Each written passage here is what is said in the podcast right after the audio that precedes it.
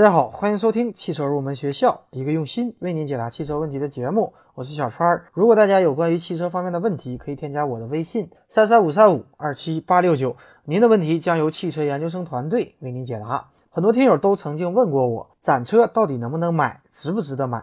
那么今天这期节目，我们就来聊一聊这一话题。首先呢，我会从汽车整车厂的角度来跟大家说一说，展车和正常生产的汽车会有哪些不同。因为小川呢，现在作为某高端品牌的整车评审工程师，那么我会更多的跟大家分享各位车主平常了解不到的整车厂的一些东西。那么根据我的经验，展车跟正常生产的汽车会有以下不同。首先，展车的车漆喷涂的会更好，通常是会多一层清漆。这里呢，跟大家介绍一下，汽车的车漆通常分为四层。第一层呢是电泳层，电泳的作用呢是防腐蚀。那么第二层呢是中涂层，第三层呢是色漆。色漆的主要作用是增加清漆的附着力，所以说第四层就是清漆。那么清漆的作用就是可以增加车身的光泽度。那么展车的喷涂比整车厂正常生产的汽车要好一些，一般它会多一道工序。但是正常生产的汽车由于需要节约成本。那么在车漆方面，它是不如展车的。另外，一般来讲，在汽车的发动机舱内，普通的汽车只会喷薄薄的一层色漆，包括发动机舱盖的内侧，还有减震塔等等区域，都是只会喷薄薄的一层色漆。但是展车则不同，展车的这些区域，它不光会喷色漆，也会喷一层清漆。这样呢，展车的发动机舱的内部看起来也格外的不同。那么，可能大家会觉得整车厂喷涂的车漆和外面的 4S 店或者修理厂会有什么不同吗？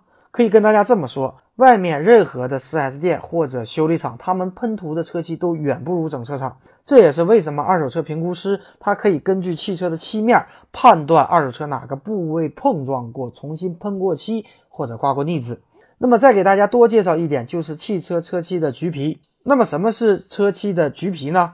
由于汽车底材的不平或者车漆喷涂的不均匀，那么会使汽车的表面看起来像橘子皮一样凹凸不平，因此呢叫做橘皮。那么任何汽车的车漆它都是有橘皮的，它是无法完全消除的。但是橘皮的大小是衡量涂装工艺的一个重要指标。一般在汽车的整车厂都会采用橘皮仪来进行测量，那么主要根据。长波、短波和坚硬性来对橘皮进行评价。另外，在整车厂当中还会进行相应的色差评审。那么，在我的上期节目当中，我也曾经讲过，由于汽车的前杠和后杠目前是塑料件，所以呢，它和我们车身并不是一起喷涂的。那么，由于前杠和后杠是供应商供应的，所以它的喷涂和我们车身的喷涂会略有不同。因此呢。那么前杠和车身的这样的一个色差，也是我们经常衡量的一个指标。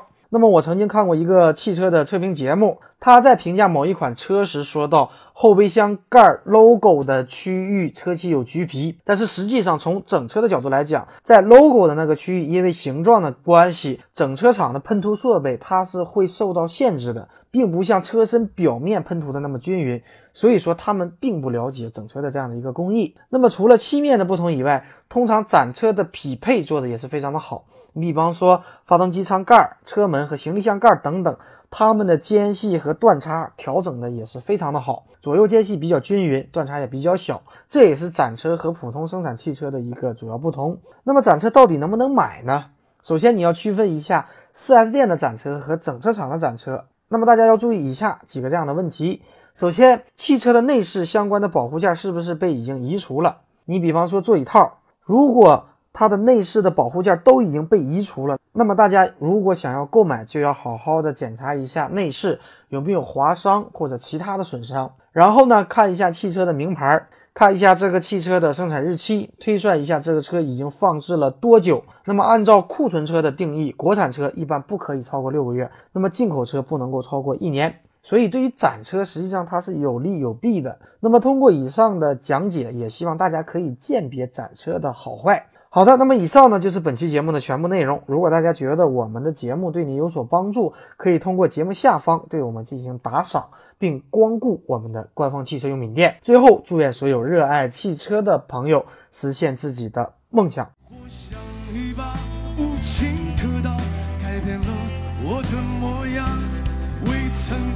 放就要枯萎吗？我有过梦想，当初